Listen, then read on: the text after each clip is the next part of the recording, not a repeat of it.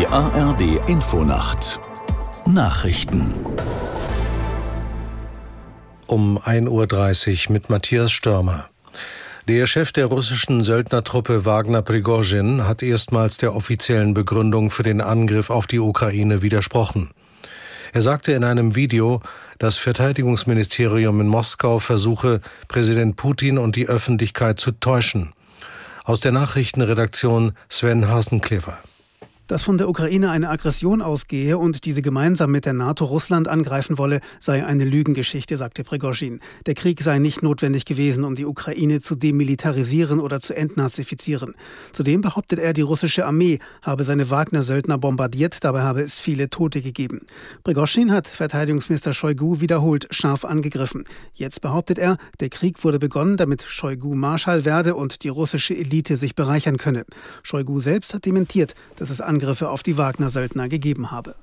Die Opposition hat deutliche Kritik an der Reform des Einwanderungsrechts geäußert. Unionsfraktionsvize Lindholz sprach von einer Mogelpackung. Das Gesetz sei vor allem eine Einladung für Geringqualifizierte aus aller Welt und ein neues Bleiberecht für Ausreisepflichtige. Die Fraktion der Linken kritisiert die neuen Regeln als Zweiklassenmigrationspolitik, die Menschen ohne besondere Qualifikation benachteilige.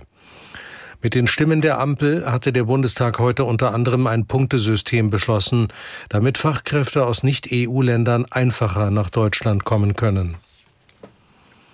Die Generalstaatsanwaltschaft München hat einem Zeitungsbericht zufolge monatelang Gespräche zwischen der Klimaprotestgruppe Letzte Generation und Journalisten abhören lassen.